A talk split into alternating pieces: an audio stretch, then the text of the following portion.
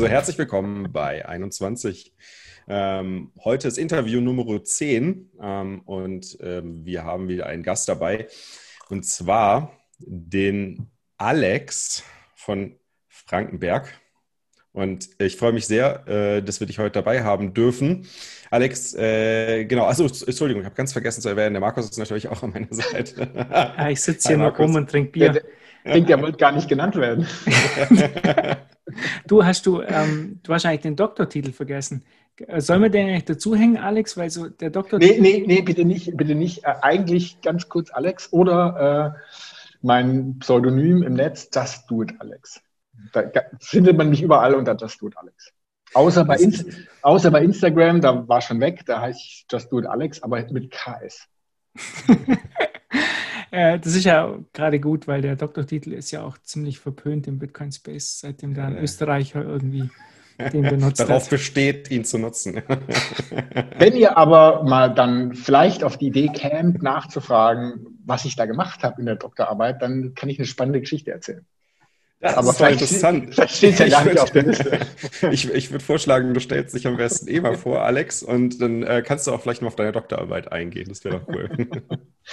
ich bin schon zu sehr im Vordergrund. Also ich bin der Alex äh, vom Hightech Gründerfonds äh, und in meinem Hauptjob ähm, finanzieren wir Startups, äh, ganz jung, ganz früh, aus drei Fonds, Public-Private Partnership, der Bund und ganz viel Industrie ist dabei.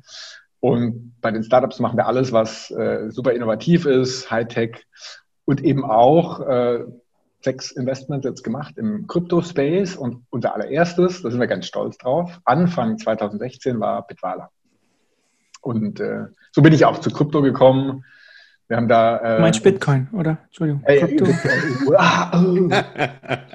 ja, ja, ich bin mehr so Bitcoin, genau. Aber Schneiden wir raus, schneiden wir raus. Ne, nix, ich ich habe beim Zero X, äh, Zero X äh, ICO mitgemacht äh, und auch was bekommen und immer noch gehalten und die sind immer noch Faktor 10 im Plus, also von daher. Aber sonst habe ich wenig, äh, genau. Also Bitcoin, genau. Und äh, im Herbst haben wir versucht zu verstehen, was Bitwala macht und dann auch verstanden, was Bitcoin ist. Moment mal, ihr habt jetzt letztes Jahr im Herbst, nee, aber 2016 15. im Herbst. 15 im Herbst, okay. 15, okay. Ja. Und äh, dann, ähm, genau, und dann, und dann eben den Space kennengelernt und äh, irgendwann mal verstanden, uiuiui, das ist ja ganz schön spannend. Ja, und äh, seitdem große äh, Bitcoin-Fans und äh, deswegen machen wir da auch Investments. Ich, ich habe ein paar Podcasts von dir angehört und da ging es immer um Startup, Venture Capital und wie man da irgendwie von euch halt das Geld irgendwie abgreifen kann, wie man sich da melden kann, die Millionen. Und, und auf deinem Twitter-Account, da geht es eigentlich nur um Bitcoin, habe ich gesehen. Also da kann man irgendwie durchscrollen und das scheint ja nicht nur was Geschäftliches zu sein bei dir, sondern das ist ja auch bei dir im Herzen ankommen. Total. Ich finde es total spannend und zwar unter ganz vielen Perspektiven. Einmal als Investor in Startups, da guckt man ja wenn man äh, versucht, erfolgreich zu sein, auf die Chance. Äh, wie groß ist die Chance? Ähm, also ist die groß, äh, kann das groß werden? Also da sieht man so ein kleines Startup, Google, und dann wird es irgendwann ganz groß. Nicht so sehr in Deutschland, aber das ist so die Idee. Und ähm, wenn man auf Bitcoin schaut, ist, bin ich der Ansicht, dass das Potenzial riesig ist. Ganz, ganz groß. Naja, und deswegen äh, in meinem Hobbyleben äh, gucke ich mir halt die ganzen Themen rund um Bitcoin an und ähm, versuche die mal besser zu verstehen. Jetzt, bevor wir, bevor wir mal darauf eingehen, warum du denn das Potenzial von Bitcoin für so groß, also für so riesig hältst, ich muss noch mal kurz, kurz darauf zurückkommen. Was ist denn jetzt die lustige Story hinter deinem Doktortitel? Genau, äh, ist eine, vergessen. Äh, genau, genau, genau, gutes Name. genau, äh, das war äh, schon länger her. Und zwar ähm, für die Jüngeren unter uns, die sich noch erinnern können, war Apple ja mal fast pleite. Und zwar wurde mhm. Apple gerettet, äh, ich glaube 95, 96, durch ein Investment von Microsoft. Sonst wären die verschwunden und Microsoft hat es deswegen gemacht, weil sie nicht Monopolist werden wollten, weil da bestand die Gefahr, dass sie zerschlagen werden. Und damals gab es so irgendwie so, alles ist komisch, Apple ist viel besser. Und, und trotzdem setzt sich Microsoft durch. Warum ist es so? Und das war meine Doktorarbeit. Meine Doktorarbeit war, warum sich eine Technologie am Markt als Standard durchsetzt im Wettbewerb. Also nicht ein hm. verordneter Standard, sondern im Wettbewerb. Und das ist eine ganz spannende Frage, weil wenn es so einen Standard gibt, dann ist es dummerweise für alle anderen so, dass sie sich nicht durchsetzen können, nämlich verschwinden. Und das sieht man sehr, sehr schön äh, beim mobilen äh, Betriebssystem. Da gab es ja ganz, ganz viele. Palm und Psion und Symbian und was ist passiert? Wusch, Standard oder in dem Fall sogar zwei Standards, nämlich Android und Apple. Und Microsoft hat es ja auch noch kurzfristig versucht, ne? Ja, aber null Chancen. Mhm. Weg. So, und warum ist die Frage im Bitcoin-Space so spannend? Wird sich Bitcoin als Standard durchsetzen?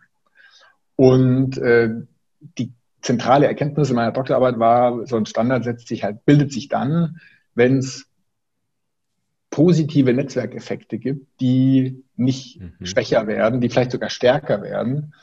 Äh, also Netzwerkeffekte, und die gibt es ja genau im Bitcoin-Space auch.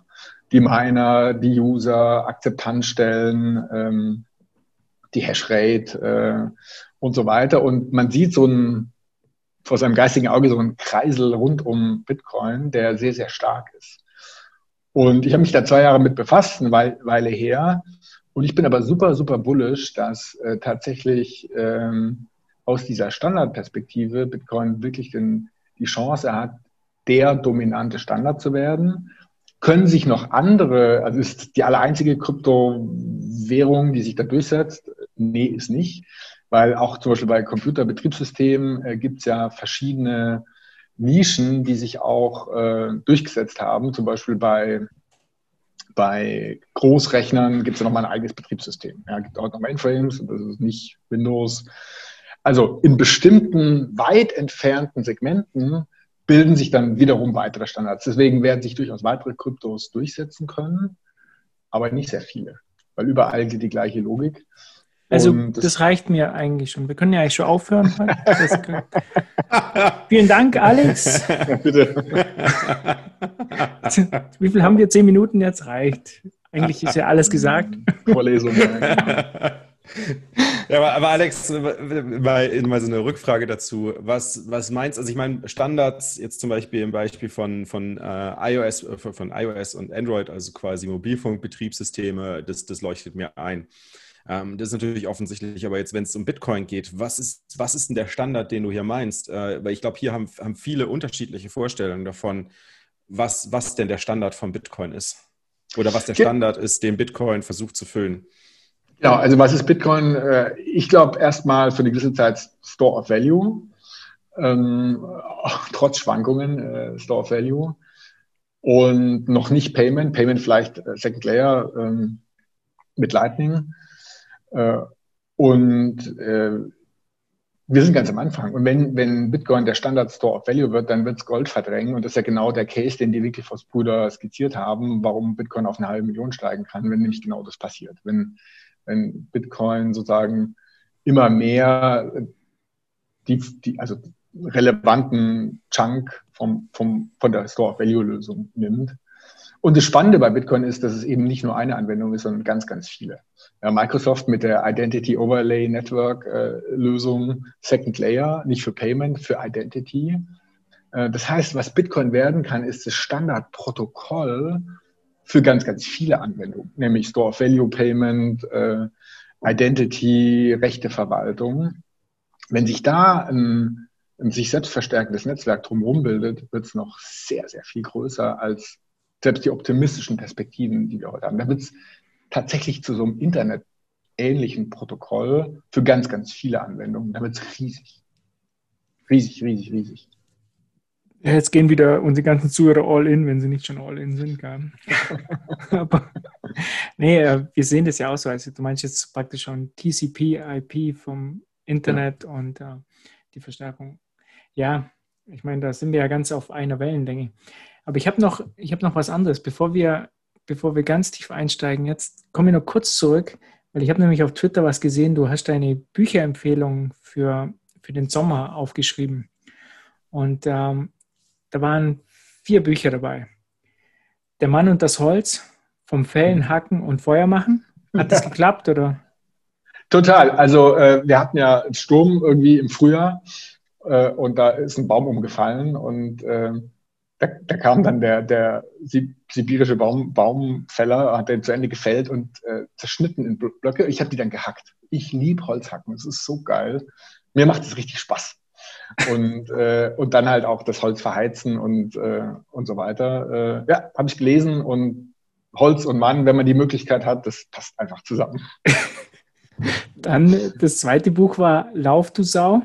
Also kannst du das Buch empfehlen? Hilft es? Ich bräuchte da, vielleicht kannst du es mir schicken. Müsste da Crypto-Fit werden? Ich laufe total gerne. Äh, das, da kriegt man Kopf frei und bei uns in Bonn am Rhein entlang äh, schon sehr lange laufe ich. Äh, vielleicht da eine Geschichte. Am 1. Januar 2015, wie es so ist, Silvester, nicht nüchtern. Man nimmt sich was vor und da fällt mir nie was ein. Ja, was hast du dir vorgenommen für dieses Jahr? Dann sagt man spontan was. Und ich habe dann gesagt, ich laufe um die Erde. Und äh, irgendwann wurde mir klar, dass es recht weit ist. 40.000 Kilometer. Dummerweise, ich habe dann auch noch gedacht, es wären 42.000. Und das mache ich jetzt. Ich bin bei 25 Prozent. 10.500 Kilometer habe ich schon geschafft und ich werde das mein restliches Leben machen, um die Erde laufen. Und äh, das ist total geil. Also Laufen ist total, es hält fit, gesund und ist der einzige Zeitpunkt am Tag, wo ich meine Ruhe habe. Das ist aber tatsächlich auch ein geiles, geiles Ziel vor Augen zu haben, wenn man sich fürs Laufen motivieren möchte. Ne? Zu sagen, so einmal diese Distanz halt äh, im Leben hinter sich gebracht zu haben. Mhm. Ja, ja. Geil. Und auf welches Buch wir eigentlich, eigentlich hinaus wollten, war 21 Lessons. Ähm, mhm. Von, äh, wer hat das nochmal geschrieben, Daniel? Kennst du den? ja, ich bin mir nicht mehr so ganz sicher. Du musst mir, glaube ich, noch auf die Sprünge helfen. Jetzt wollten wir Gigis Buch noch ein bisschen chillen. Hat es dir wenigstens gefallen? Ja, absolut. Was ist so dein, äh, was ist der Part aus dem Buch, die du, oder welche Lesson aus dem Buch fandest du am spannendsten? Das ist eine gute Frage. Das hat man davon, wenn man die Fragen nicht vorher kriegt, dann wäre man jetzt sehr gut vorbereitet, was ich am spannendsten finde. Aber dann wäre es nicht so lustig. Jetzt, jetzt, ich äh, habe es jetzt gerade nicht da liegen. Also ich weiß nicht, ich habe, glaube ich, was habe ich denn hier für Bücher da liegen? Ich habe äh, Mastering Bitcoin hätte hier, aber die 21 Lessons, die liegen irgendwo anders. Aber ich kann euch sagen, was ich, ich weiß gar nicht, ob es eine Lesson ist. Bestimmt ist es eine. Was ich am spannendsten finde, ist das Durchhalten. Und da passt unser Startup-Business dazu, weil damit aus dem Startup was ordentliches wird, braucht man oft 10, 15 Jahre, also lange durchhalten. Ähm, um die Welt rennen, ja, das ist eine Sache von rund 20 Jahren bei mir oder mehr. Lange durchhalten. Und ich glaube, genau das ist das Thema bei Krypto. Durchhalten, äh, wenn so Schwankungen sind wie die letzten zwei Tage, wo es mal zack 15 Prozent runtergeht und nicht in Panik verfallen aber eigentlich 20 Jahre durchhalten und 20 Jahre halten, weil ich glaube, dass mit, mit dieser Perspektive, dieses große Potenzial, diese Standardperspektive, äh, wäre es ein Fehler, vorher diesen Space zu verlassen. Eigentlich ist es ein Fehler, überhaupt jemals zu verlassen. Deswegen lange durchhalten. Und ich glaube, das schreibt er bestimmt auch irgendwo in einer der 21. der Gigi, so, bestimmt. Wenn, wenn, nicht, haben wir jetzt eine 22. Lesson. Es kommt ja noch ein neues von ihm, ein neues Buch.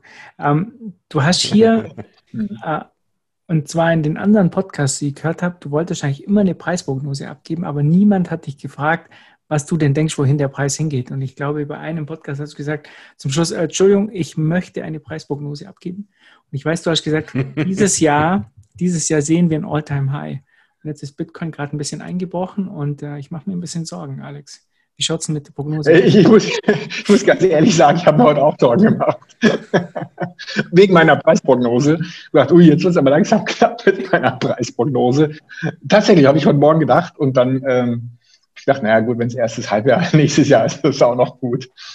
Ähm, klar, kann natürlich sein, jetzt kommt ein bisschen Stress ins System und dann reicht es halt nicht dieses Jahr. Dann ist halt äh, im ersten Halbjahr nächstes Jahr völlig wurscht letzten Endes. Ähm, ich habe aber eine spannende Preisprognose für euch. Ich habe ja vor einem Jahr genau am, also fast vor einem Jahr genau am 14. September letztes Jahr die Bitcoin 10.000er Party gemacht. Ich muss zugeben, es war eine billige Kopie von der Idee, die der Jörg von Minkwitz hatte. Der hat das nämlich beim ersten Mal gemacht im Januar 2018. Und äh, als es dann halt wieder letztes Jahr über 10.000 ging, äh, hatte ich getwittert, wenn es drüber geht, dann mache ich eine Party. Und habe Leute eingeladen, aber damit man kommen konnte, musste man mir 99 Satoshis in meinen Tippany-Account schicken mit einer Preisprognose. Ja, so mit einer Preisprognose. Irgendwie 40 Leute waren da und der Median der Preisprognose, und zwar Preisprognose für Ende 2021, der Median war 100.000. Also Ende 2021, 100.000 nur. Okay, ja, sehr äh, nur, pessimistisch. Genau. Ja. Das sind wir echt pessimistisch. Also wirklich. Ja, also wenn es unter eine Million ist, bin ich enttäuscht. Aber nicht das, aber, aber keine Körperteile essen dann. ich meine, man, man, muss ja, man muss ja, muss ja nochmal sagen, also ich meine, Preis ist natürlich das eine und äh, das ist ja, und, äh, also wenn uns, uns Markus juckt das ja gar nicht mehr der Preis wirklich, aber der Preis ist ja doch schon sehr wichtig, um halt äh, ja, die Daniel, Leute ins Spiel kurz. reinzubringen. Ne? Daniel, warte ganz kurz zu sagen, uns juckt der Preis nicht mehr, aber der Preis ist ja eigentlich sehr wichtig. Ja, wichtig, um die Leute ins, ins Game reinzuholen. Um die Leute ins Game reinzuholen und ähm, und von daher finde ich es schon auch interessant, da über Preisprognosen zu sprechen. Was ist deine Preisprognose, Markus? Meine, ja, eine Million ja. 2021 oder ist ja unser Jahr, Million, 21. Okay, der Podcast. Nee, keine. ja, ich, ich muss zugeben, ich bin ein bisschen beeindruckt.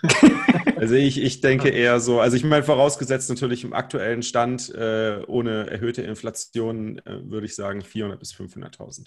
In welcher 21. Währung eigentlich? Von welcher Währung reden wir eigentlich? Das ist ja immer ja, der Preis, Dollar. können wir ja türkische Lira, dachte ich. Oder? Dollar. Dollar. Ja, du, musst, du musst ja eigentlich dann schon auch dazu sagen, gerade Daniel, bei dir ist es ja auch ein Thema mit der Inflation. Wenn das Brot dann, wenn das Brot bei Bäcker dann 10.000 kostet, dann ist ja, natürlich dann ist es lächerlich klar. Deswegen muss man es schon mit erwähnen, also vorausgesetzt, dass keine übermäßige Inflation eintritt. Aber ich habe ja auf Twitter, wir sind ja erst auf diesen Podcast ja gekommen. Ich habe dich übrigens das erste Mal gesehen bei der Value of Bitcoin. Da hast du mich richtig mhm. beeindruckt. War, richtig, war ein gutes Panel ähm, mit Pierre Rochard, war glaube ich dabei. Und ähm, ähm, wer war noch? Ähm, Parker Lewis, ja, Mark Friedrich und, und so. Und dann äh, Alex von Frankenberg kannte ich vorher noch nicht. Ich habe gedacht, was ist das für ein Typ? Ähm, was macht der da drin? Wen hat denn der da eingeladen, der Daniel? Und das war richtig gut. Und dann habe ich gedacht, das ist wirklich, den müssen wir mal einladen. Und, und zur Einladung gab es eigentlich, weil ich auf Twitter gesehen habe, dass deine Kinder, die haben äh, jetzt auch Satoshis und, und zwar auf ähm, Samurai Wallet, glaube ich. Mhm. Ähm, erzähl mal was davon. Ja, also wir waren im Urlaub. Äh, wir haben uns getraut, nach Holland zu fahren im Urlaub. Ähm, wie damals, als die Kinder klein waren, jetzt sind sie größer. Und dann sitzen, es ist ja nicht so viel los am Strand in Holland und dann spielt man Frisbee, liegt in der Sonne und so. Und was eigentlich toll ist, wenn es so ein bisschen in Anführungszeichen langweilig ist, man fängt an sich zu unterhalten. Und dann haben wir uns unterhalten, hier und da und dort. Und dann irgendwie kommen wir auf Bitcoin. Und dann hatte ich irgendwie noch so gedacht, naja, das war diese Phase, wo Bitcoin ziemlich stabil bei 8000 Euro war, also ganz wenig geschwankt ist und, und also bei 8000 festgeklebt war. Und habe ich gedacht, oh Gott, vielleicht ist jetzt stabil und schwankt gar nicht mehr. Und irgendwie bin ich dann draufgekommen. Das fandest, fandest du dann schlimm. Ja, ja natürlich. Wenn ich mir heute wieder die, die Twitter-Kommentare heute wieder anschaue und gestern gewisse Redakteure sehen das ein bisschen anders. Ich finde es ganz, ganz, ganz schlimm, wenn es nicht mehr schwankt, weil dann geht es ja. nämlich auch nicht mehr hoch. Ja. Das wäre ganz traurig. 8000. Also, zumindest mal für euch beide mit euren Prognosen. naja, und dann habe ich irgendwie gedacht, naja, also wenn es jetzt nicht mehr so schwankt, dann kannst du mal gucken, ob deine Kinder, ob du die überzeugen kannst. Da habe ich also ein bisschen erzählt und gesagt, ja, bla bla. Und äh, finde es halt irgendwie gut. Und dann irgendwie waren die halt auch in Urlaubsstimmung. Und dann konnte ich sie überreden, zwei Monatseinkommen ungefähr. Also beim Kleinen ist es genau zweimal Taschengeld und bei der Größeren fast zweimal kriege ein bisschen mehr. Und dann haben die ganz spontan gesagt, ja, ich mache das. Und dann haben wir eine Wallet eingerichtet und äh, 0,01, ein Hundertstel ähm, Bitcoin jeweils auf die, die Wallet geschickt. Und die haben mir dann 80 Euro gegeben. das ist echt viel für die zwei Monatsgehälter, also oder Einkommen. Und, äh, ja, und dann ist halt hochgegangen. Ja, dann kommen wir aus dem Urlaub zurück und wusch geht's auf äh, Also bei denen die 80, zack, gehen auf 100 Euro hoch und dann äh, fing die Schule an und da haben die überall allen erzählt. ja, und das ist richtige äh, Groundwork. Ja, also in Bonn überall in den Schulen, da reden jetzt alle über Bitcoin. Ja. Ja, dummerweise ist jetzt wieder ein bisschen gefallen, aber es passt schon. Ja, und äh, die haben eine Samurai Wallet jetzt. Lightning haben sie noch nicht benutzt, ja? Nee, noch nicht. Also ähm, noch nicht. Ich habe jetzt überlegt, aber das ist noch nicht ganz durch, dass ich jetzt das Taschengeld nur noch in Bitcoin auszahle. Das scheitert so ein bisschen darin, dass sie dann noch nicht so richtig wissen, was sie damit anfangen sollen. Äh, also wenn sie dann unterwegs sind, äh, können sie es natürlich noch nicht so richtig einsetzen. Ähm, aber mir sehr, sehr wichtig, dass sie eine Wallet haben. Also nicht, also eine, eine echte Wallet. Und dann richtig sehen mit Schlüssel und äh, also ja, Ihnen ist auch bewusst, dass wenn Sie, wenn Sie den Key verlieren, dass das Geld weg ist, also dass die Bitcoins weg sind. Habe ich den so verkauft, aber ich muss zugeben, ich habe eine Kopie. Vertrauen halt ist gut. Kontrolle ist besser.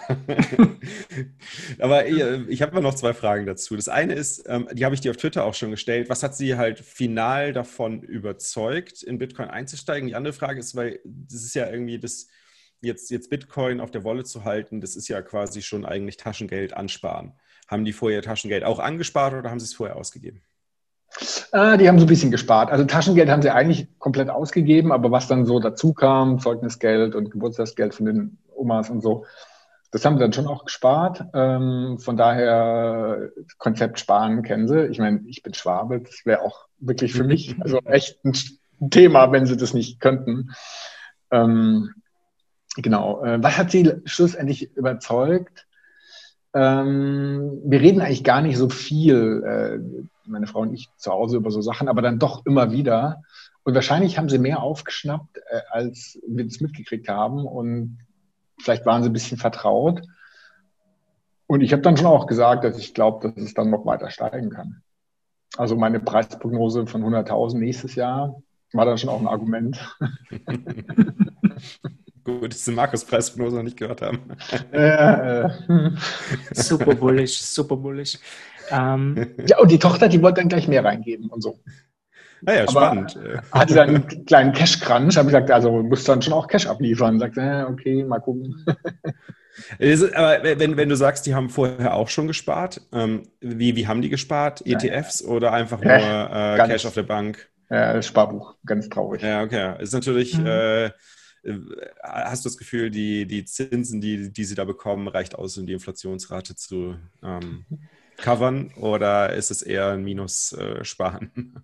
Die, die, kriegen Zinsen, ich glaube 0,01 Prozent oder so. Ei, okay, also nicht. Nee. Das reicht nicht aus. Nee, nee, nee. nee jetzt, aber mal zu, jetzt aber mal zu dir. Wie, wie schaut es denn eigentlich bei dir aus? Vom, also du sagst halt, deine Kinder haben eine eigene Wallet, dir war das wichtig, dass sie nicht auf einer Exchange liegen haben. Aber bist du jetzt auch einen Schritt weiter gegangen und sagst, ich habe jetzt eine Hardware-Wallet oder ich habe eine eigene Full Note? Äh, bist hm. du schon so weit? Ja, Eine eigene Full Note? Ja, ja, ja. Da gibt es ja sogar Leute im Bitcoin-Space, die seit 2015 irgendwie eine Webseite betreiben. Ich glaube, Daniel, wie heißt die Webseite nochmal? Können wir nicht mal eine Folge machen ohne den heute? Da gibt es ja wirklich Leute im, im Bitcoin-Space, die keine Full Note betreiben. Ja, das ist der Blockchain-Space, ne? Blockchain-Center.net. Du hast also wirklich, ähm, wir haben da so eine kleine Aktion. Könntest du deine Full Note, könntest du ein Foto machen und mit dem Hashtag sei kein Holger das bitte posten. nee, nee, nee. Also Foto gerne, aber nicht, äh, ich will andere nicht, äh, überhaupt nicht. Also, Na, das Holger, Holger, Holger versteht das, keine Sorge. Holger versteht das. So ein bisschen äh, äh Cybermobbing ist ja nicht schlimm. Nee, nee, also eine Ehrensache. So eine Marketing für ihn. Das ist, eine, das ist eine Ehrensache, so eine Full Note. Also A, kann man ein bisschen rumspielen und gucken, was die so alles kann. Ich habe diese MyNote äh, BTC und äh, da, da, kann man ja ganz viel rumspielen. Das fand ich spannend. Mhm. Ich hatte sogar zwei. Also ich hatte auch die, die Casa äh, aber da kann man nicht so viel rumspielen, das war dann ein bisschen langweilig und dann habe ich auseinandergenommen, die Festplatte für was anderes verwendet. Hast du einen Rock oder einen Raspi? Äh, Rock 64 ist das, glaube ich. Nice. Ja. nice. Jetzt, jetzt fassen wir mal kurz zusammen. Der, der Satz, den ich hier jetzt rausschneiden werde, ist, das ist eine Ehrensache, so eine Full Note zu betreiben. Das werde ich auf jeden Fall rausschneiden und dann, ähm, dann hier aus diesem Podcast posten. Na, finde ich also fantastisch. Also ich glaube, wir hatten auch jetzt, hatten wir schon einen Gast, der eine Fullnote laufen hat? Alex, äh, Daniel? Klar, also Sven Schnieders auf jeden Fall. Ja gut, aber da haben wir ja gar nicht drüber geredet, aber so. Nee, es ja. ist halt, für, ich würde sagen, bei vielen ist es selbstverständlich, ne, dass sie in Vollnot laufen lassen. Ja. Das ist halt so, ich will sagen, Alex ist natürlich auch, ähm, ich meine, ich mein, du kommst halt aus dem, aus dem VC-Business. Das ist halt, ähm, du, du kannst dich ja nicht wirklich im Detail mit allen Themen beschäftigen, sondern äh, du musst ja einen guten Überblick über sehr viele verschiedene Themen und, und, und Themengebiete äh, vor allem auch haben, um gute Investmententscheidungen zu treffen. Und äh, das zeigt aber auch mal, dass, dass du eine Vollnot laufen hast, ist natürlich schon was Besonderes, weil es bedeutet ja auch, du hast dich wirklich sehr intensiv mit der Materie beschäftigt und hast Spaß daran. Also da scheint ja auch mehr daran zu liegen, als einfach nur äh, das, das, das reine Investieren.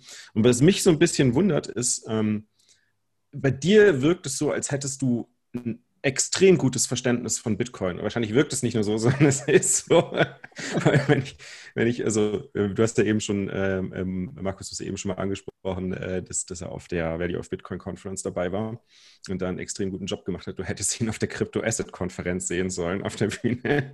Immer dann, wenn es um Shitcoins ging, hat Alex den Bogen zurück zu Bitcoin gemacht. Ziemlich cool. Äh, aber was, was denkst du, Alex, warum, das, da waren ja auch relativ viele VCs und, und du bist ja auch im VC-Umfeld sehr aktiv und kennst da auch sehr viele Leute.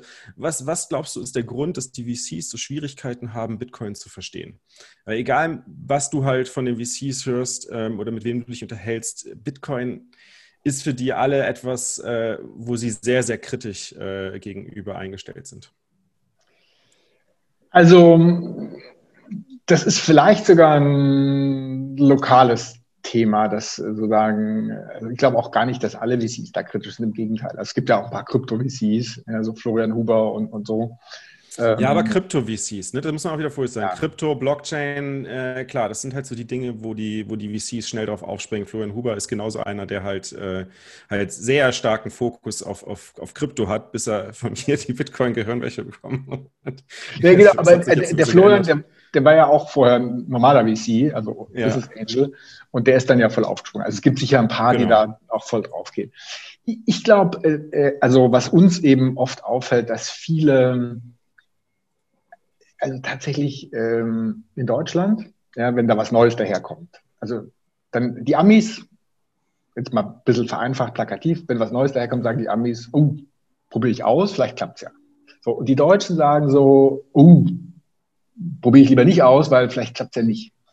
Und äh, äh, so ein bisschen steckt der Mindset halt mehr oder weniger dann auch bei den VCs drin und äh, so dieses Thema Opportunity sehen. Und als VC ist es schwer, weil man hat den ganzen Tag mit nicht erfolgreichen Sachen zu tun. Der ganze Dealflow, äh, ganz viel nicht erfolgreiche, außer die paar ganz tollen, die da drin sind, die muss man erstmal ausfischen. Aber selbst dann, wenn man investiert, ist ja die Hälfte nicht so richtig erfolgreich. Das heißt, und, da, und von denen hört man mehr wie von den Erfolgreichen. Das heißt, man hört den ganzen Tag, wie der Arzt, der, der, der hat ja den mhm. ganzen Tag mit Kranken zu tun. Äh, und dann werden die gesund, dann sieht er die aber nicht mehr. Und so ähnlich ist bei uns auch. Ja, wir haben den ganzen Tag mit, mit Herausforderungen im Portfolio zu tun. Wenn die dann erfolgreich geexit sind, sehen wir die nicht mehr. Und das verzerrt vielleicht den Blick so ein bisschen auf die Probleme und nicht auf die Opportunity. Und mhm. Was ist das Risiko bei Bitcoin? 100 Prozent, alles weg. Klar, natürlich. Kann schon passieren. Möglich. Wird jeden Tag unwahrscheinlicher, aber ist natürlich möglich. Aber was ist die Opportunity? 1000x, ja, von heute an gesehen, 100x äh, riesig, riesig, riesig, riesig. Und man muss halt äh, sich manchmal auch ein bisschen selber zwingen, diese Opportunity zu, zu, sehen. Und die ist riesig. Die ist einfach riesig. Vielleicht ist sie äußerst unwahrscheinlich, kann sein. Da gibt es natürlich unterschiedliche Meinungen, aber ich bin da sehr bullisch.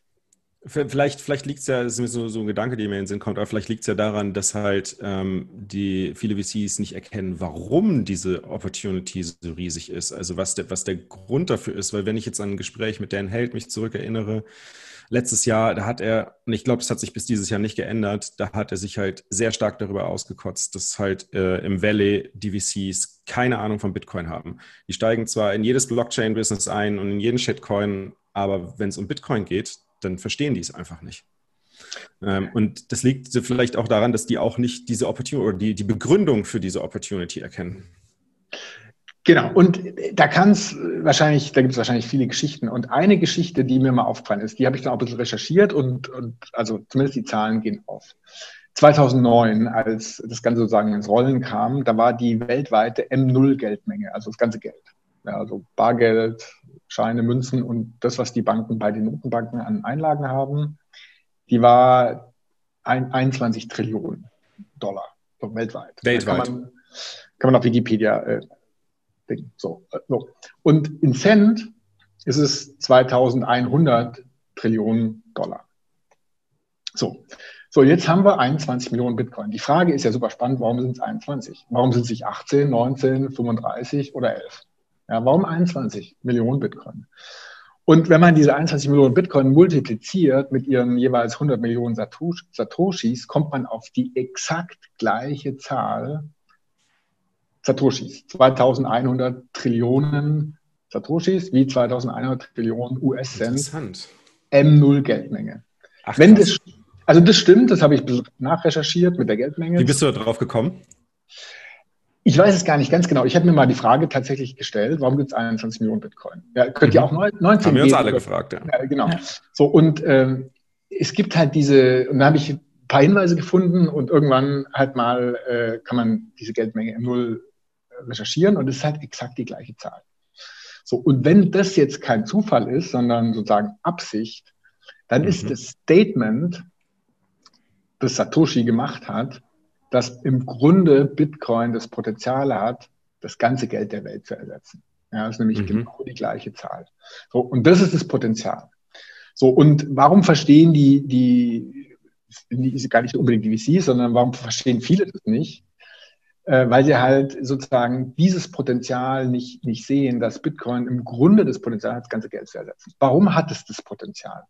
Ja, das kann ja jeder behaupten. Mhm. Naja, ich meine, wir gucken, was die Notenbanken gerade machen, ist halt am Ende harte Enteignung. Ja, die ganze Gelddruckerei bedeutet nichts anderes, als dass halt äh, jeder verwässert wird äh, und, und am Ende äh, wird auch nicht gleichmäßig verwässert. Manche kriegen das Geld früher, manche später. Cantillon-Effekt. Und da werden halt einzelne Gruppen am Ende hart enteignet. Wir kennen das aus unserem VC-Business, Verwässerung. Ja, da werden mhm. Stock-Options geschaffen oder Anteile geschaffen und plötzlich hat man nicht mehr so viel Anteil. So, und wenn der Wert dagegen nicht steigt, dann hat man halt weniger Wert. Und genau das passiert weltweit in allen Geldmengen. Und am Ende, glaube ich, das Statement von Satoshi ist, äh, Leute, das Geldsystem ist äh, in einem kritischen Zustand, äh, Bitcoin ist die bessere Lösung. Und wenn das so ist und das, wenn, wenn das das Potenzial ist, dann ist es riesig, riesig, riesig. Es übersetzt sich übrigens, by the way, ähm, also mittlerweile, by the way, ist M0 Geldmenge, glaube ich, bei über 30 Trillionen fünf, ach, jetzt durch nach Corona, also vor Corona war es 30, jetzt wahrscheinlich 40. Das heißt, ähm, äh, das Thema ist noch sehr fast viel. verdoppelt, verdoppelt. Ja, genau, fast, fast noch, noch akuter geworden. Und das ist das, das, mhm. ist das Statement, äh, Leute, wir haben hier ein, äh, in einer gewissen Weise unsolides Geldsystem und, und Bitcoin ist die, die Antwort darauf, die, die, exakt, die exakte Antwort. Aber, aber sehen die das nicht, weil sie nicht, ähm, weil sie nicht glauben, dass ein Geldsystem von unten heraus quasi monetarisiert werden kann und fest davon überzeugt sind, dass ein Staat die Monetarisierung vorgeben muss? Oder denkst du, da, da stecken noch andere Gründe dahinter? Naja, ich meine, es ist ja ein bisschen auch die Warren Buffett-Schule. Warren Buffett sagt ja, Gold ist blöd, äh, weil es bringt keine Erträge. Und das ist aber auch gar nicht die Aufgabe von Gold, sondern Gold mhm. ist halt praktisch ein Asset ohne, ohne Counterparty-Risiko. Und wenn man äh, praktisch diese Perspektive hat, ähm, ich investiere in, in Assets, die Erträge bringen, die Wert schaffen, dann findet man Bitcoin natürlich auch doof. Klar, weil Bitcoin ist eben auch wie Gold kein Counterparty und generiert letztlich keine Erträge, außer ich verleihe es halt, aber dann ist es wieder ein Darlehen. Und ähm, wenn man diese Worte. Oder ich rechne halt in, oder ich rechne halt in Euro, dann bringt es halt auch auf einen längeren Zeitraum gesehen weg Erträge. Ne? Genau, wenn es halt dann plötzlich stärker steigt als äh, die Inflation, ist natürlich super spannend. Genau, aber die, diese Unternehmensperspektive, ich, ich, ich investiere in Unternehmen, die, die Cashflow generieren, die Wert, die, die an Wert gewinnen, dann findet man Gold und Bitcoin natürlich doof, klar. Und das ist schon auch die VC-Perspektive. Mhm, okay. ähm, du hast mal in einem Podcast oder es war ein Vortrag, ich weiß nicht mehr genau, da hast du Bitcoin mit Cloud Computing verglichen.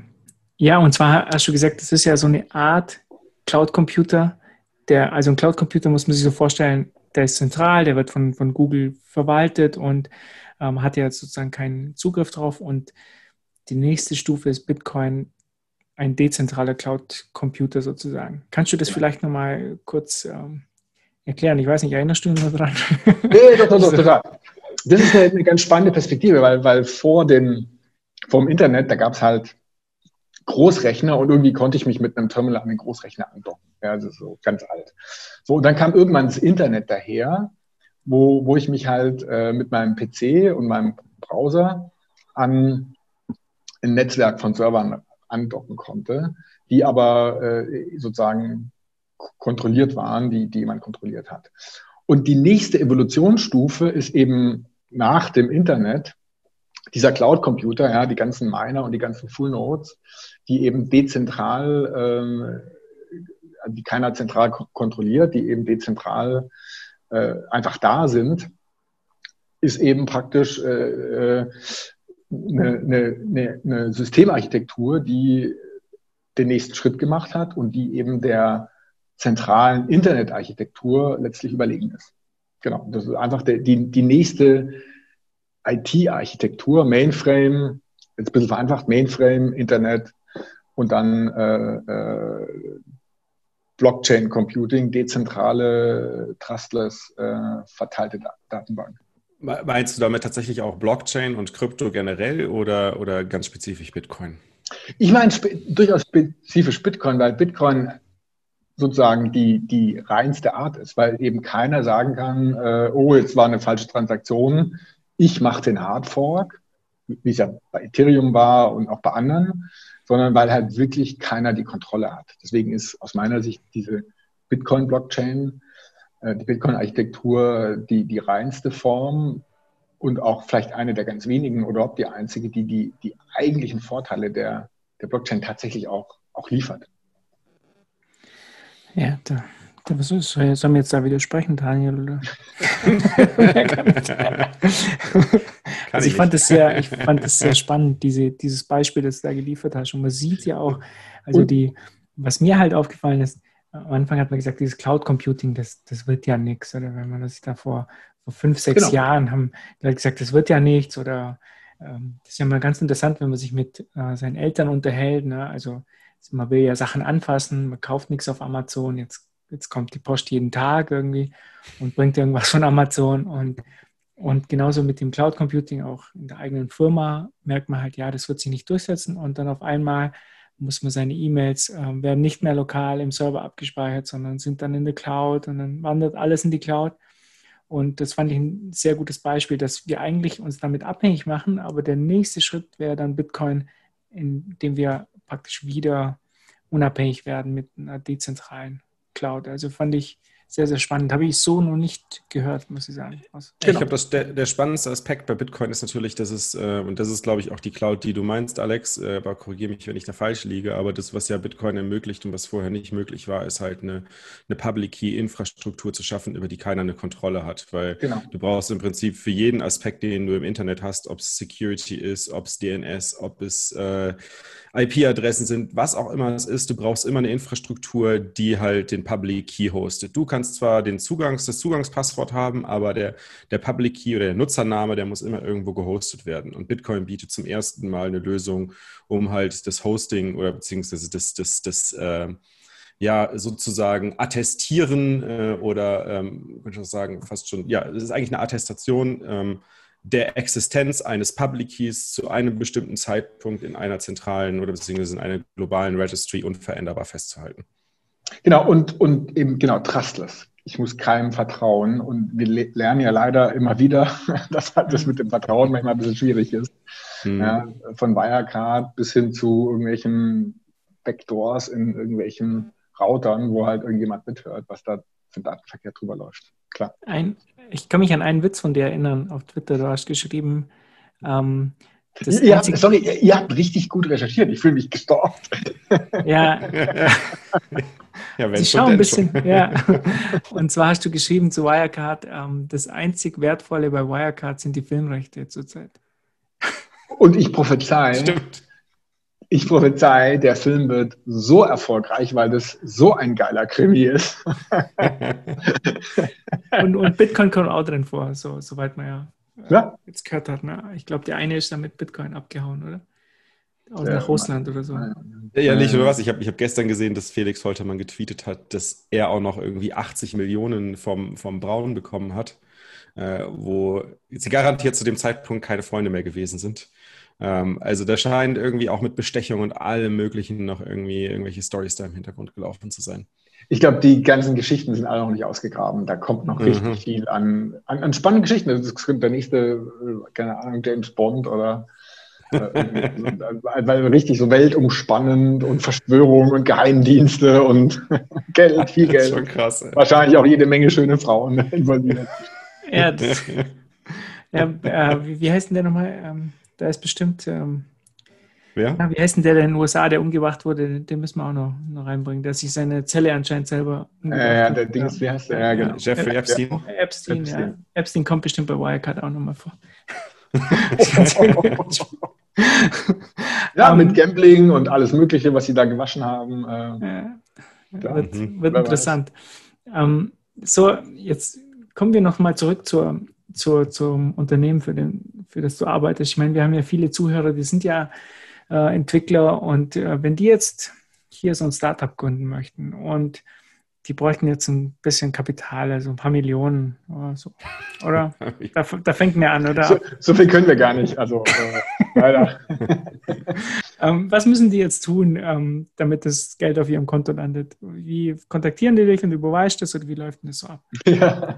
Ich, ich habe ja gar nichts zu sagen, also wirklich. Also, äh, nee, also ich glaube, ihr macht so, so Chargen von einer halben Million und hauptsächlich genau. als Wandeldarlehen, ne? Nee, nee, nee. Also das war mal, äh, äh, also genau. Sweet Spots sind tatsächlich 600.000. Wir können auch weniger, also muss ja nicht immer gleich ganz viel Geld ausgeben, wir können auch ein bisschen mehr in Ausnahmefällen, aber 600.000, da fühlen wir uns wohl im ersten Schuss sozusagen und über die Zeit können wir bei den Unternehmen dann mehr machen. Äh, sind es nur Unternehmen in Deutschland oder? Nee, nee, nee, auch äh, Europa. Ja, mhm. Wir haben auch äh, in der Schweiz und England, Holland und so, also sind wir offen und kontaktieren auf allen Kanälen. Wirklich Twitter, E-Mail, ähm, jeden von uns, also jeden Investmentmanager. Wir sammeln alles, was reinkommt und verteilen das montags äh, in drei verschiedenen Liefermeetings nach Themenschwerpunkten sortiert. Äh, Hardware, äh, Life Science und Software. Und dann gibt es immer ein Deal-Team. Ein Investmentmanager hat den Lead und dann gibt es nochmal einen sehr erfahrenen Investmentmanager, Investmentmanagerin, die als zweites Augenpaar damit draufschauen, dass man sich da auch ein bisschen unterhalten kann drüber. Und dann versuchen wir es zu verstehen. Das ist, glaube ich, der zentrale Punkt. Und je schwieriger was zu verstehen ist, äh, desto innovativer kann es sein, weil wenn es ganz, ganz easy ist, dann ist es vielleicht auch schon echt ein alter Hut. Und deswegen bemühen wir uns, so gut es eben geht, äh, tatsächlich äh, das zu verstehen. Und, und da würde man auch so ein erstes Meeting einsortieren. Da trifft man sich, redet drüber und man erklärt es uns nochmal, weil in der Tat sind wir erfahren, haben einen guten Überblick, aber ganz, ganz tief drin, nicht überall. Und deswegen, glaube ich, wichtig ist, dass Gründerinnen und Gründer die Dinge äh, dem Investor so wie ihrer Mutter erklären, dass man es halt verstehen kann. Und, ähm, und weil es bringt ja nichts, wenn man äh, wenn man es nicht transportieren kann. Ja, und, und auch wenn es dann spannend ist, eine nachfolgende Due Diligence geht eigentlich auch nur darum, das Ganze noch besser zu verstehen. Also wie würde man Geld verdienen, äh, wer sind Wettbewerber, was ist der Markt, wie kommt man in den Markt. Wie würde man Geld verdienen? Das heißt, äh, es muss nicht jetzt unbedingt ein Revenue Stream vorhanden sein, wenn man mit euch redet? Nein, überhaupt nicht, okay. gar nicht. Also ja, wir sind wirklich ganz, ganz früh und äh, erfahrungsgemäß dauert es dann auch eine Weile, bis man wirklich Geld verdient, also profitabel ist. Und das muss auch nicht unbedingt sein. Haben wir auch nichts dagegen. Aber das Spiel ist ja, oft opfert man Profitabilität für schnelles Wachstum. Und da, dafür entsteht aber Wert und das passt dann schon. Genau. Und am Ende entscheidet dann ein Komitee, besetzt durch unsere Investoren. Der Bund hat da Experten hingeschickt, VC, Unternehmer, Professor, die KfW sitzt drin und dann eben unsere Industrieinvestoren.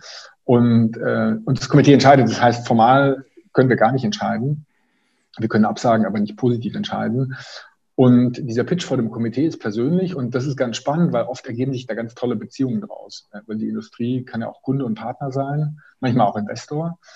Und äh, da, da stiften wir vom ersten Tag einen Mehrwert, was für uns ein wichtiger Punkt ist. Geld ist ja eine Commodity es geht ja auch darum, inhaltlich zu helfen und das versuchen wir halt im Rahmen unserer Möglichkeiten.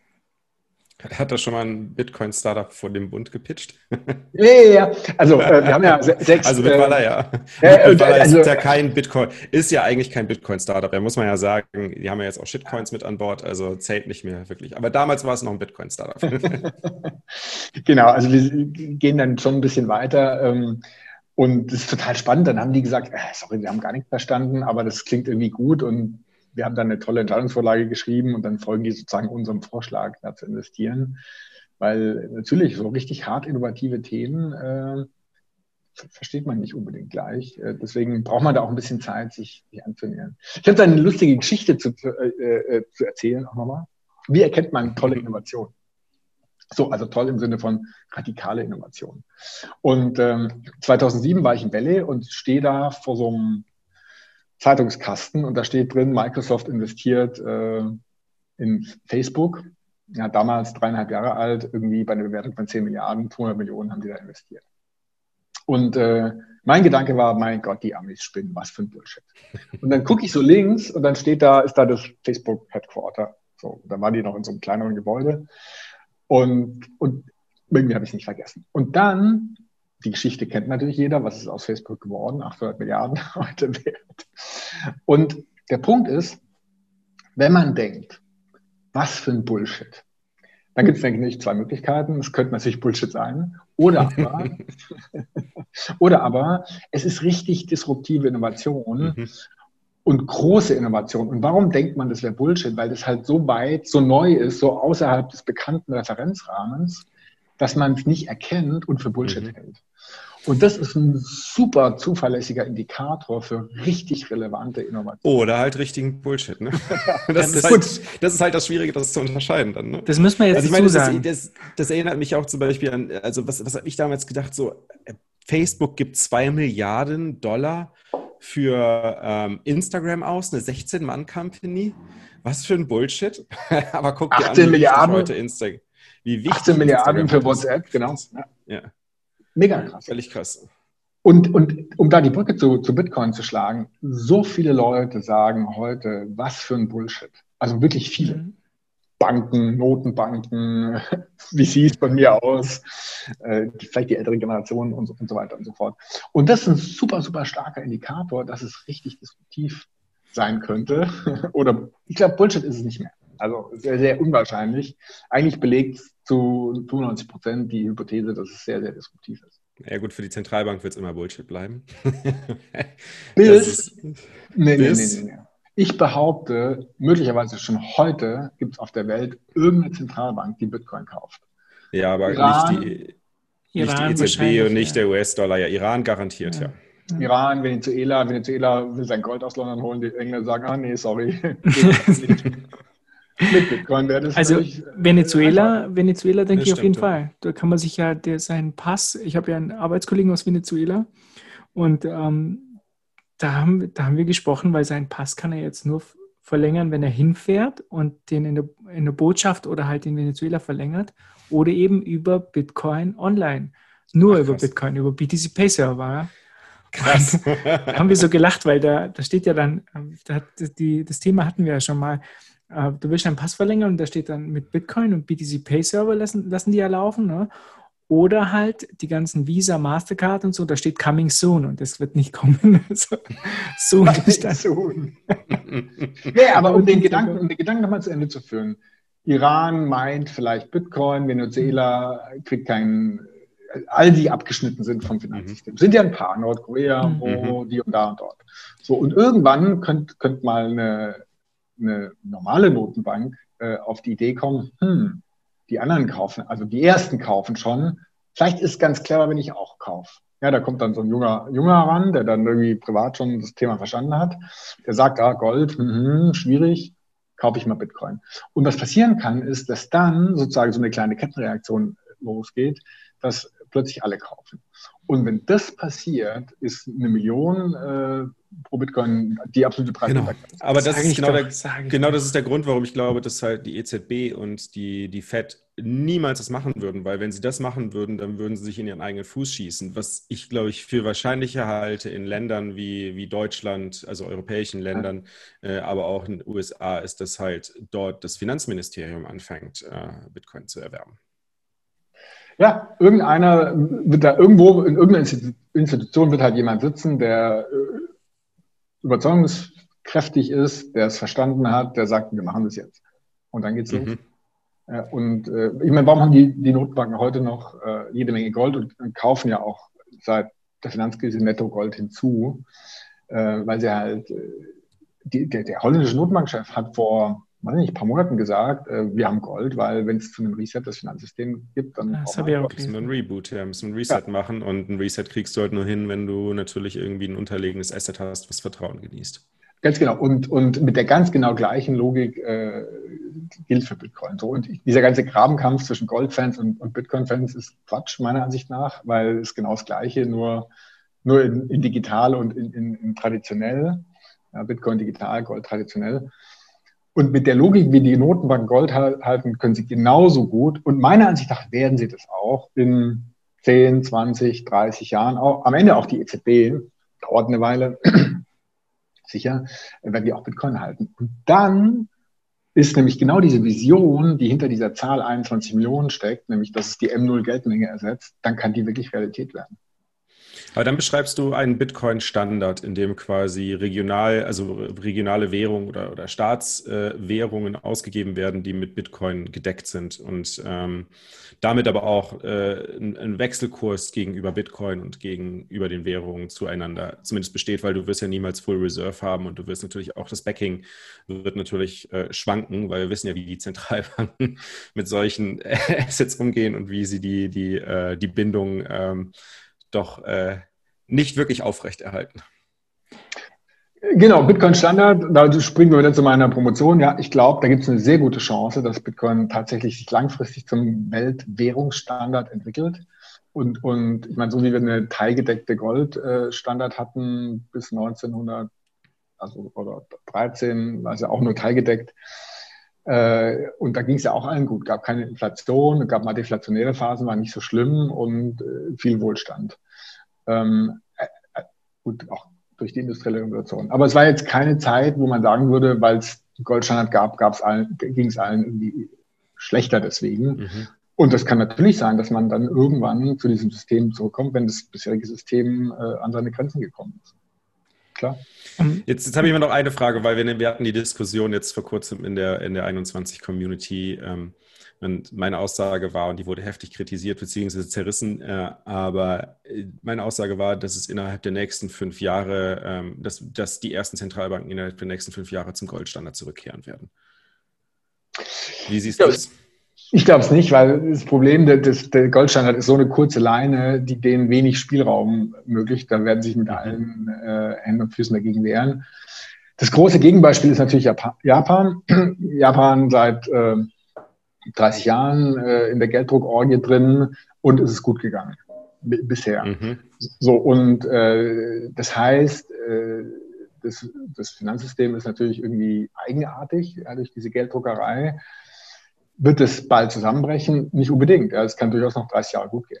So, mhm. und so lange, wie das gut geht, werden die auf gar keinen Fall äh, sich an die Leine legen lassen und zu einem Goldstandard zurückkehren. Ich glaube es nicht. Ähm, bei Japan muss, muss man auch sagen, gut gegangen im Sinne von, es ist nicht kollabiert. Ne? Also es, da gibt es ja. ja. einige Wirtschaftswissenschaftler, ähm, die das gar nicht so sehen würden, dass das gut gegangen ist. Ne? Aber es gibt ja kein, ja, kein, kein Gegenbeispiel. Aber wie, wäre, wie hätte sich Japan entwickelt, wenn, wenn äh, sie nicht so in diese Geldorgie abgedriftet wären? Ne? Also die Innovation oder da, da gibt es ja ganz, ganz große Probleme in Japan, die ähm, na, der, der Günther Schnabel von äh, Professor Günther ja. Schnabel aus äh, Leipzig, der schreibt ja öfters drüber und ähm, gut gegangen. Hm. Also, stimme ich, stimme ich zu. Gut gegangen im Sinne von äh, nicht, nicht, nicht kollabiert. kollabiert ja, genau. genau. Müssten die 90-Jährigen noch Bus fahren, wenn sie es nicht gemacht hätten? Klar, ist eine andere Frage. Ja. Ähm, ich hätte noch eine andere Frage. Kommen wir zurück zu dem, zu den, ähm, zum VC-Fund nochmal. heute im, im Bitcoin-Space ist ja eher so, man geht ja nicht mehr zu VCs, sondern äh, man überlegt sich, ah, ich habe eine Idee und äh, ich starte hier meinen eigenen Token, äh, verkaufe den an irgendwelche Leute, behalte 50 Prozent davon selber. Wenn es dann durch die Decke geht, verkaufe ich diese 50 Prozent an die Retail-Investoren und das ist schon ein viel besseres System, oder? Du hast keine Verantwortung, du bringst irgendeinen so Token raus, die haben keinen Anteil an, am Unternehmen. Ich nehme an, ihr wollt einen Anteil am Unternehmen haben auch noch. Genau. Ihr beholt für euer Geld auch noch was. Das ist ja eigentlich schon ziemlich frech, muss ich sagen. ja, ja. Und aber ich sag mal, so, so, so, ein ICO mit einem eigenen Token, wo man äh, noch immer Herr der Firma ist und äh, die anderen geben einem einfach Geld, ohne dass man dafür was abgeben muss. Das ist doch ein viel besseres System als, als eures. Wahrscheinlich für den Unternehmer möglicherweise, weil, weil was der VC ja auch noch will, nicht nur Anteile, der will ja auch noch mitreden. Oh, no. Also tatsächlich Einfluss ausüben. Er sagt immer, er hilft, aber eigentlich stört er vielleicht ab und zu auch mal. Kann ja sein. Ähm, möglicherweise für den Unternehmer schon.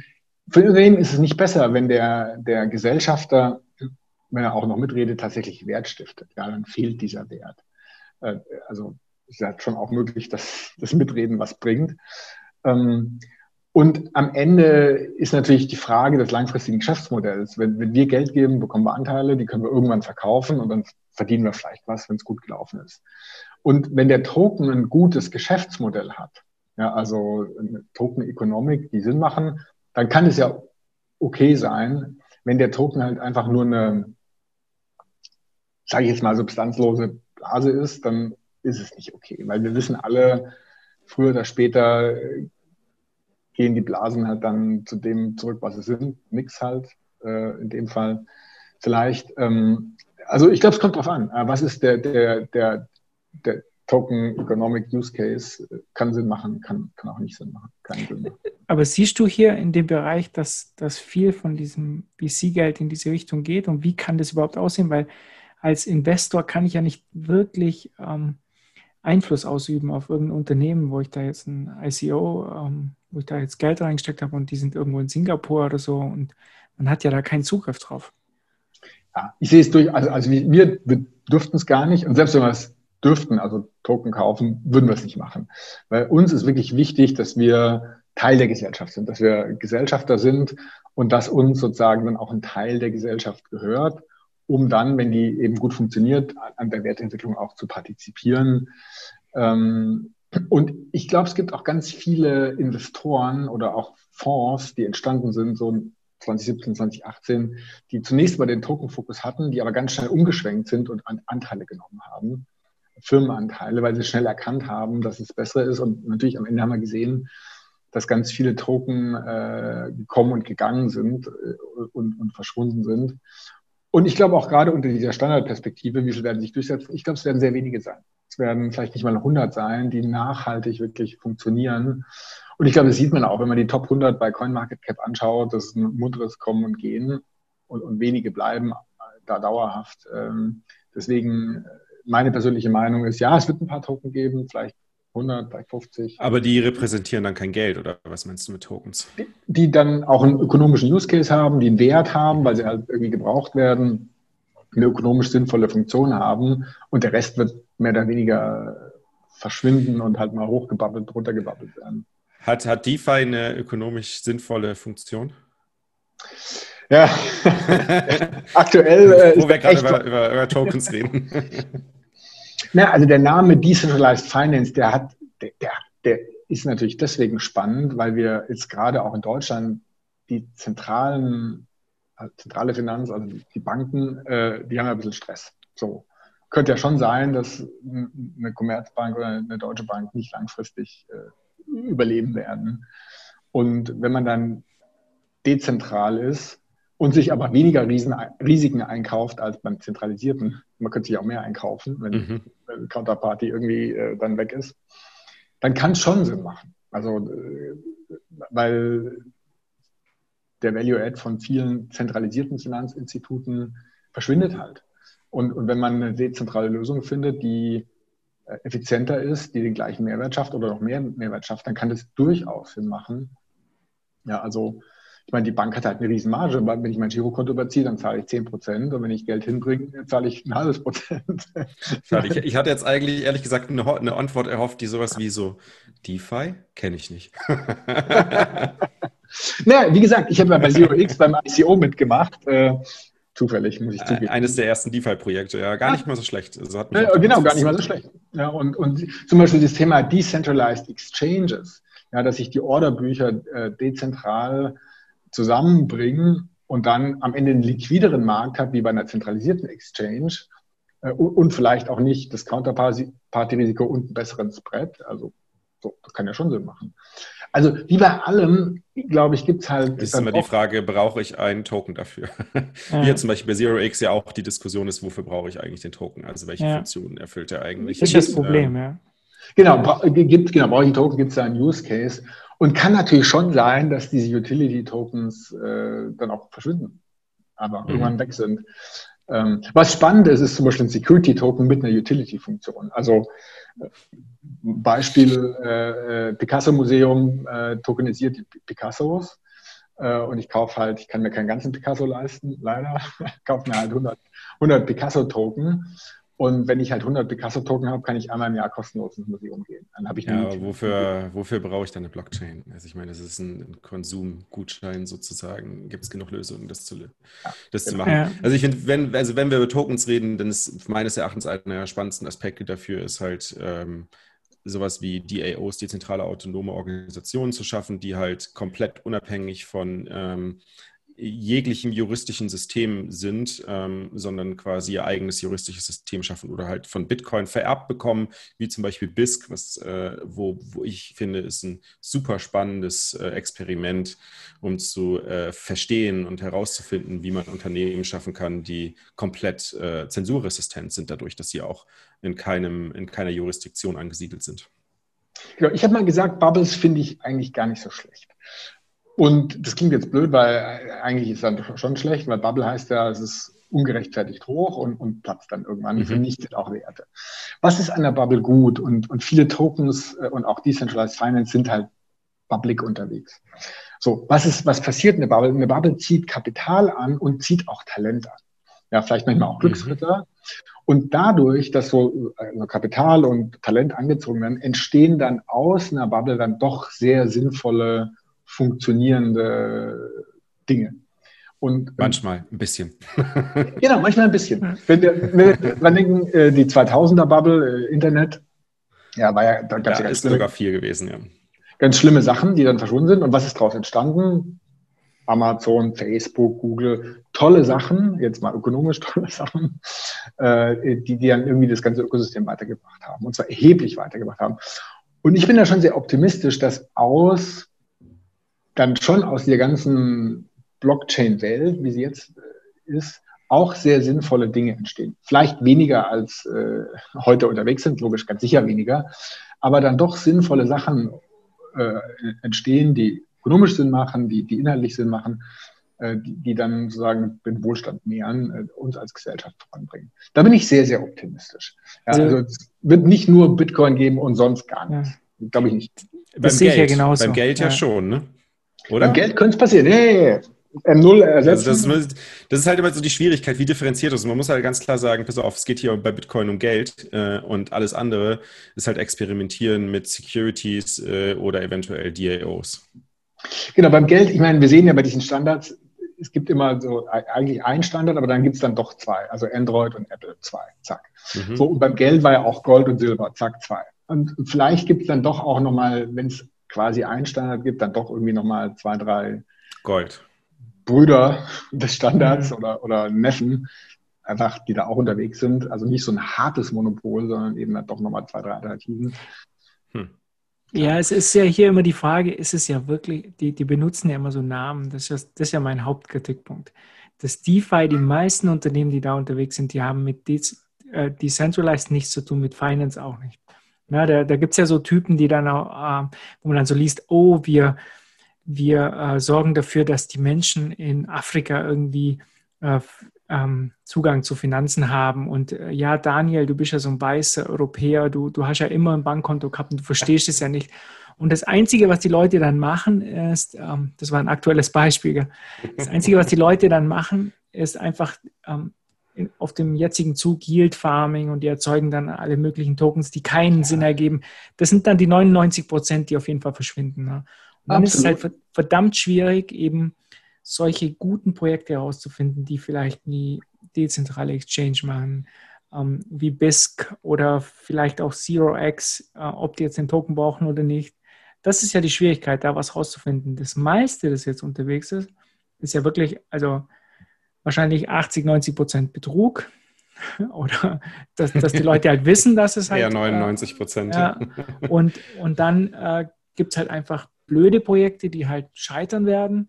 Und dann muss man es schaffen, diese 1, 2 Prozent irgendwie abzugreifen. Das ist ja das große Problem, wo, wo sich auch der Streit äh, in der Community entwickelt, ähm, weil da heißt dann immer Decentralized Finance und äh, weil es halt decentralized heißt, ist es ja gleich dezentralisiert, ist ja klar. Ja, Aber ja glaub, das, um, die, um die Brücke zu schlagen, das ist genau mhm. unser Job als VC. Ja. Und, genau. Und wir müssen auch aus 100 diesen einen ganz tollen äh, äh, raus. Genau.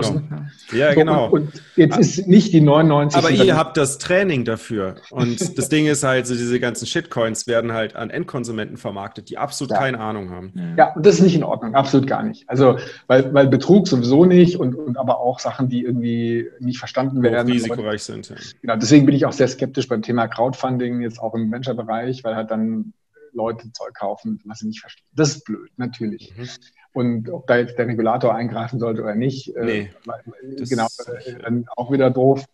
Aber am Ende, ich sehe es positiv. Und, und das ist halt genau das. Bei 100 sind halt 99 irgendwie blöd, aber dann ist doch einer dabei, der nicht blöd ist. Und das ist halt mega spannend. Mega spannend. Warum? Ich möchte einen Punkt machen. Wir sind 1995, jetzt, heute. So, und was passiert? In zwei Jahren wird Google gegründet. Äh, und, äh, und letztes Jahr wurde Amazon gegründet. Und genau das passiert jetzt im Crypto-Space. Letztes Jahr ist das Äquivalent, nicht E-Commerce, aber eine Firma gegründet worden, die nicht erkennbar ist, die mini kleine Startup ist, die in 25 Jahren äh, 1000 Milliarden wert ist. Und in zwei Jahren wird eine Firma gegründet werden, die in 25 Jahren auch 1000 Milliarden wert ist. Und das wird passieren, ganz sicher. Und, Crypto Advance. und, und das ist, äh, und natürlich ist es, und das ist ja nicht eine Chance 1 zu 100, das ist 1 zu 10.000. Ja, das ist dann noch sehr, sehr viel weniger. Die ganz, ganz großen sind ja noch seltener. Und das ist natürlich mega spannend. Und ob man da jetzt als Investor dabei ist oder nicht, aber es ist mega spannend für die Gesellschaft. Aber was hat Google gemacht? Unglaublich. Äh, wir sind in die Bibliothek gelatscht und haben nichts gefunden. Und die einzige Infoquelle war das Radio, das Fernsehen und die Tageszeitung, die da ankam. Mhm. Das war grauenhaft. Und, und heute, klick, klick, weiß ich alles. Oh ja, und AOL gab es damals schon, ne? AOL, Kann ich mich erinnern. Ähm, also ich glaube, die Welt wird einfach nach, nach vorne katapultiert in einem sehr, sehr positiven Sinne. Und zwischendrin gibt es halt ein paar, die äh, dann nicht so erfolgreich sind. Klar. Ich würde gerne nochmal den, den ähm, Weg zurück zu Bitcoin nehmen. Ähm, habt ihr aktuell reine Bitcoin-Startups im Portfolio? Nein, und deswegen jetzt der Aufruf, Bitcoin-Startups, kommt zu uns, kommt zum Hightech-Gründerfonds. Das tut Alex auf Twitter. Ran. so, deine PMs sind auch offen, also man kann die auch direkt schreiben, ne? Ja, alles offen. Zack, Sehr cool. Schreiben. Was, was sind so die, die zum einen die ähm, Produkte und Services, die du im Bitcoin-Space spannend findest und was sind so Businessmodelle, wo du sagen würdest, die, die könnten gut funktionieren? Was ich mega spannend finde, ist Second-Layer-Applikation. Warum? Weil die Bitcoin-Blockchain, haben wir ja vorher schon gesagt, ist sozusagen die reine Blockchain. Die, die, mhm. die liefert den ganzen äh, Nutzen, den eben der mit Blockchain assoziiert ist, versprochen, also decentralized, trustless äh, und, und so weiter. Und wenn ich dann darauf aufsetze, diese Eigenschaften nutzen kann und dann Lösungen schaffe, die, äh, die man vielleicht auch monetarisieren kann, mega, mega spannend, weil ich eben diese Infrastruktur nicht nochmal extra bauen muss, sondern eben darauf aufsetzen kann und dann tolle ökonomische Use Cases mache. Und das ist genau das, diese Lösungen, die dann draufkommen, das sind genau diese Netzwerkeffekte, die dann diese Bitcoin-Blockchain sozusagen noch stärker nach vorne pushen und zum Standard, zur Standard-IT-Infrastruktur machen. Und mit Sicherheit auch mit dem Effekt, dass dann der Bitcoin-Wert hochgeht. Also unter verschiedenen Perspektiven super, super spannend. Also Second Layer oder Second, Third Layer und so weiter oben drauf gepackt. Mega spannend. Wie ist da eure Einstellung gegenüber Open Source und was siehst du da für Monetarisierungsmöglichkeiten? Klar, Open Source ist Voraussetzung. Ja. Ich, Trustless heißt halt, ich muss den Code angucken können, äh, um zu verstehen, mhm. dass der keinen Quatsch macht. Ähm, klar, die typischen Open Source äh, Monetarisierungen sind halt, dass eben mit äh, nicht direkt der Source Code, sondern eben Zusatzdienste und Zusatzprodukte dann verkauft werden. Gibt es ja tolle Beispiele, die, die äh, Red Hat und Milliarden Unternehmen, die dann sich da weiterentwickeln. Ja, auch MongoDB, ne? Also MongoDB hat sich auch innerhalb kürzester Zeit zum Multimilliardenkonzern entwickelt, Wahnsinn. Genau, also auch da ganz klare äh, Milliarden Opportunities. Ähm, und Open Source wahrscheinlich zwingende Voraussetzungen, um überhaupt Fuß fassen zu können. Mhm. Spannend. Okay, also jetzt also Leute, Auftruf, genau. ja, also wenn, wenn ihr ein cooles Bitcoin-Startup am Start habt und äh, Funding sucht, nehmt Kontakt mit Alex auf. Ich sage es nochmal, just do it Alex in einem Wort auf Twitter dort PM schreiben, ihn antweeten, was auch immer, äh, erwähnt ihn, wenn ihr ein cooles Produkt, äh, wenn ihr über ein cooles Produkt oder euer Produkt twittert. Ähm, ich glaube, äh, das wird spannend, äh, was da in nächster Zeit auf dich zukommt, Alex. Also kein ICO starten, sondern einfach zum Alex, der hat das ganze Geld. Ist ja eh nur Fiat-Geld, Alex, das ist ja eigentlich fast wertlos. Das heißt eigentlich die genau. Voraussetzung, dass das Investment erstmal in Bitcoin konvertiert wird. Und äh, äh, es gibt auf jeden Fall eine, eine dicke Party, äh, also nach euren Prognosen ja ganz sicher. Letztes Jahr die Bitcoin 10.000er Party bei uns zu Hause. ja. Und äh, ich habe dann gesagt, die nächste Party findet dann statt, wenn die Prognose eintritt. Die Prognose war ja 100.000. Ähm, das heißt Bitcoin 100.000, Riesenparty. Meine Frau, meine Frau haut mich jetzt. Also, heute in einem Jahr sind wir bei dir im Garten. Ja, absolut. Da machen, machen wir einen Podcast äh, Revival. Ja, gerne. Sehr gerne. Okay, alles klar. Ich würde sagen, dann haben wir es für heute. Das hat mir riesen Spaß gemacht. Ich glaube, äh, den Leuten auch. Also ja. die Prognosen, dass du eine Fullnote laufen lassen hast, dass du also da, da, kann ich vieles rausschneiden aus diesem Podcast, glaube ich. Das wird richtig gut. Also vielen, du meinst mit rausschneiden äh, äh, Snippets? ja, ich meine, äh, so, nicht rausschneiden und nicht veröffentlichen, sondern extra veröffentlichen. Hat ja, super ja, Spaß gemacht. Ich meine, ja, vielen, vielen Dank für deine Zeit, Alex. Ja, vielen Dank für eure Zeit. Halt, halt, halt, halt, halt, halt, ganz kurz noch. Du wolltest noch einen Witz erzählen. Wir haben das vergessen. Ah, Alex, stimmt. du wolltest noch einen Witz erzählen. Hätten wir deinen Witz fast vergessen. Wirtschaftsprüfer. Jetzt Schluss. Äh, ich habe so viele Witze. Welchen erzähle ich denn jetzt? Irgendeinen über Shitcoins? Hast du einen über Shitcoins? Nee, nee, nee. Ich bin gar nicht so ein, so ein Shitcoin-Dings. Äh, ich bin schon mehr Bitcoin, aber ich habe auch nur, eigentlich nur Zero X und fünf Litecoin und ein paar Ethereum, aber alles. ja. ähm, also, treffen sich ein Mathematiker, Unternehmensberater und ein Wirtschaftsprüfer und kriegen die Frage gestellt, was ist 2 plus 2? Sagt der Mathematiker 4. Sagt der Unternehmensberater, ja, also mit Synergien, wenn es gut läuft, 5, wenn es schlecht läuft, 3. Sagt der Wirtschaftsprüfer, wie hätten Sie es denn gern? Bin mal gespannt, wie viele jetzt. Äh wie viele ihn verstanden glaub, das haben. Ist, das ist in Zeiten von Wirecard ein Witz, der, glaube ich, noch viel besser funktioniert.